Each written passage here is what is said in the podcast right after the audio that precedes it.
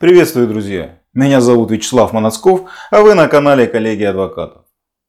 Принудительная вакцинация, сертификация и QR-коды, а также чипизация, деградация, рептилоизация и прочие изации. В свете складывающейся ситуации с пандемией, решениями властей, все упомянутое активно обсуждается населением. Иногда в довольно острой форме. Не могу остаться в стороне и я. Сегодня о нормативной базе для принудительной вакцинации, о том, могут ли уволить за отказ от вакцинации, какие последствия будет иметь отказ от вакцинации. Не оставлю без внимания вопросы об ответственности за реализацию QR-кодов о вакцинировании и предоставлении подложных документов о ней же.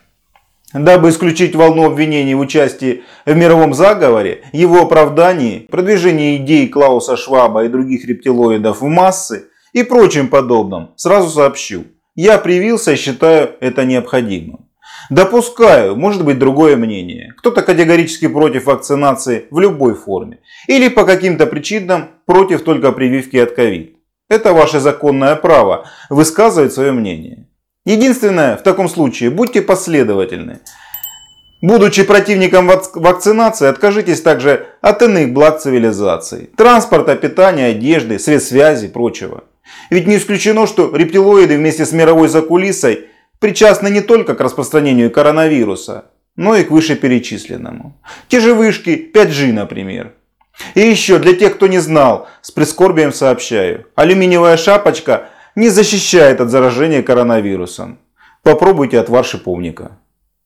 Но это все лирическое отступление. Давайте по существу. Безусловно, прививаться или нет сугубо личное дело каждого. Законодательством Российской Федерации не предусмотрены основания и порядок проведения принудительной вакцинации. Ответственность за отказ от вакцинации. В том числе Трудовой кодекс не содержит норм, позволяющих уволить работника за отказ от выполнения медицинских предписаний властей. Так, согласно требованию статьи 20 Федерального закона об основах охраны здоровья граждан в Российской Федерации, медицинского вмешательства должно предшествовать информированное согласие гражданина на таковое. В отсутствие согласия медицинское вмешательство допускается только в экстренных случаях для устранения угрозы жизни человека или окружающих его лиц.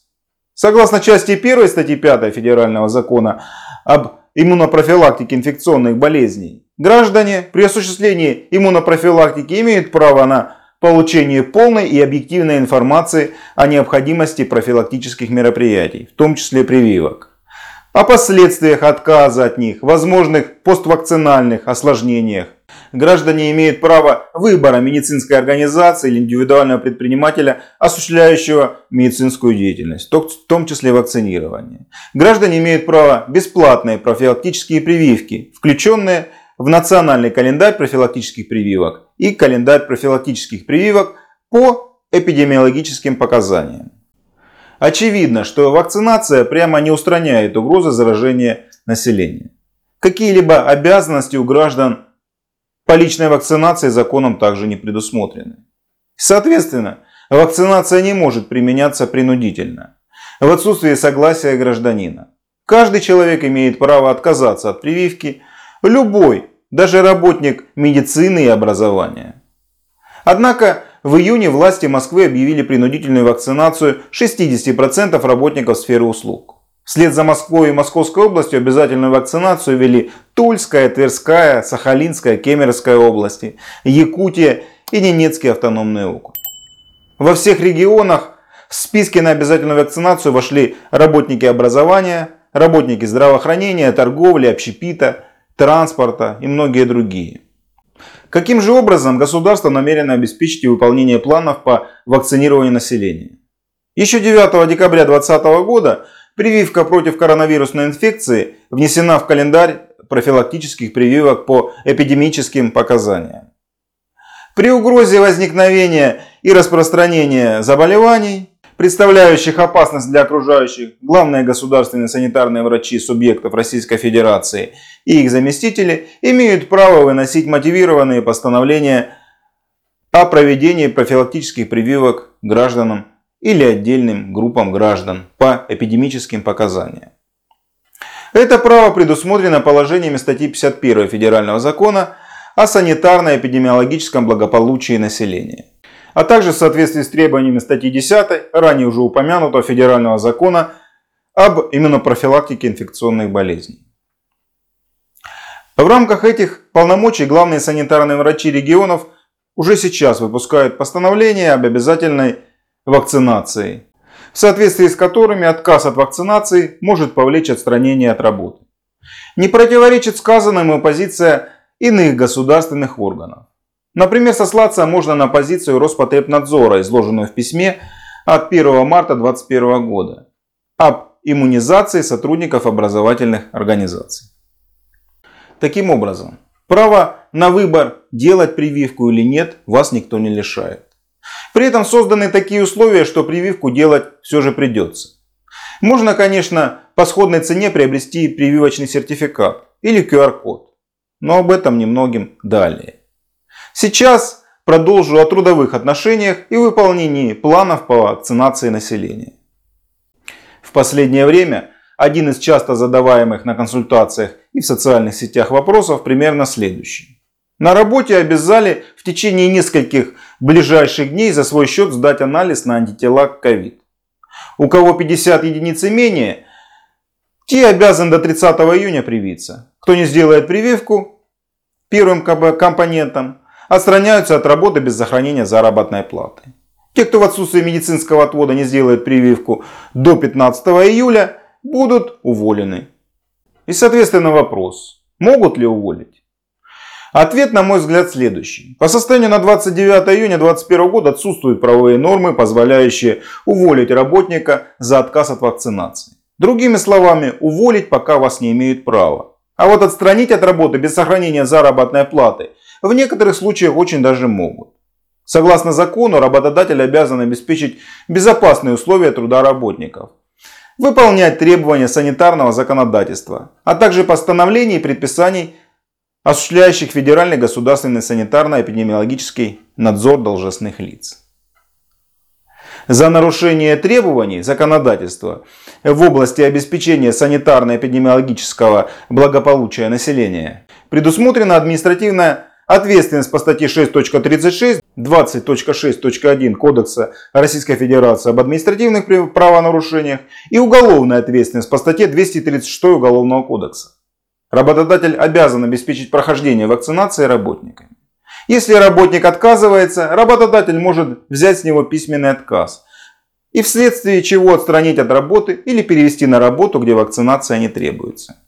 Основание для таких действий работодателя предусмотрено статьей 76 Трудового кодекса, в которой написано, работодатель обязан отстранить работника от работы в случаях, предусмотренных Трудовым кодексом Российской Федерации, другими федеральными законами и нормативными правовыми актами.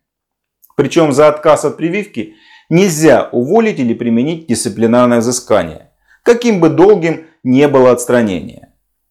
Вопросы отстранения от работы в связи с отсутствием прививок регулируются законодательством об иммунопрофилактике. И более того, гражданам, у которых нет профилактических прививок, могут отказать в приеме на работу или отстранить от работы, выполнение которой связано с высоким риском заболевания инфекционным заболеванием.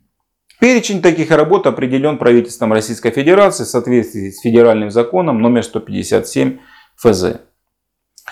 Максимального срока для отстранения от работы в связи с отсутствием прививки пока нет. Другими словами, восстановление заработной платы и возобновление трудовой деятельности в отсутствие прививки можно ждать до отмены ограничительных мер. Когда это произойдет, я не знаю. Возможно, об этом знают владельцы серебристых шапочек из летающего металла и бескомпромиссные борцы с рептилоидами. Если это так, поделитесь в комментариях. А теперь немного о QR-кодах.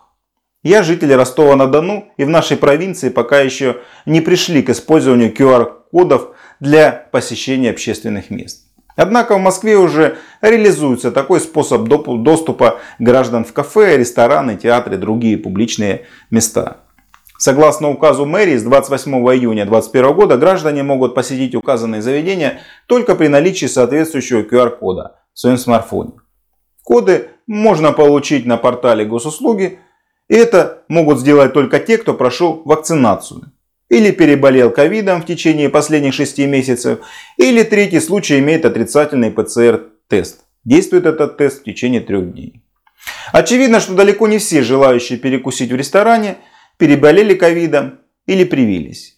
Как же быть? Спрос решает предложение. По сообщениям СМИ в последнее время зафиксировано множество групп и телеграм-каналов, предлагающих купить QR-коды для посещения кафе и ресторанов.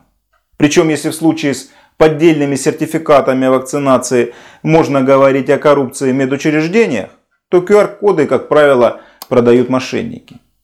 В пресс-службе Департамента информационных технологий Москвы заявили, что использование поддельных QR-кодов подпадает под статью 327 Уголовного кодекса. Это подделка и использование официальных документов. Не соглашусь с данными выводами. По крайней мере на дату публикации видео. QR-код не является документом, поэтому его подделка не образует состава преступления, предусмотренного статьей 327 Уголовного кодекса. Однако полет отечественной юридической мысли границ не знает. Не исключено, что в ближайшее время законодатели внесут соответствующие правки в законы, в том числе в Уголовный кодекс, и предъявители фальшивых QR-кодов будут подвергнуты не только общественному порицанию. Поэтому осторожнее с фальшивыми QR-кодами, даже если у вас есть оберег в виде, ну вы сами знаете чего. Как всегда, статью по озвученной многим другим темам вы найдете на сайте филиала Дики и на канале Яндекс.Зен. Ссылки на них, а также контакты для связи и ресурсы в других социальных сетях вы найдете под видео. Подписывайтесь на канал коллеги адвокатов, обращайтесь в чате по другим каналам связи и мы ответим на ваши вопросы.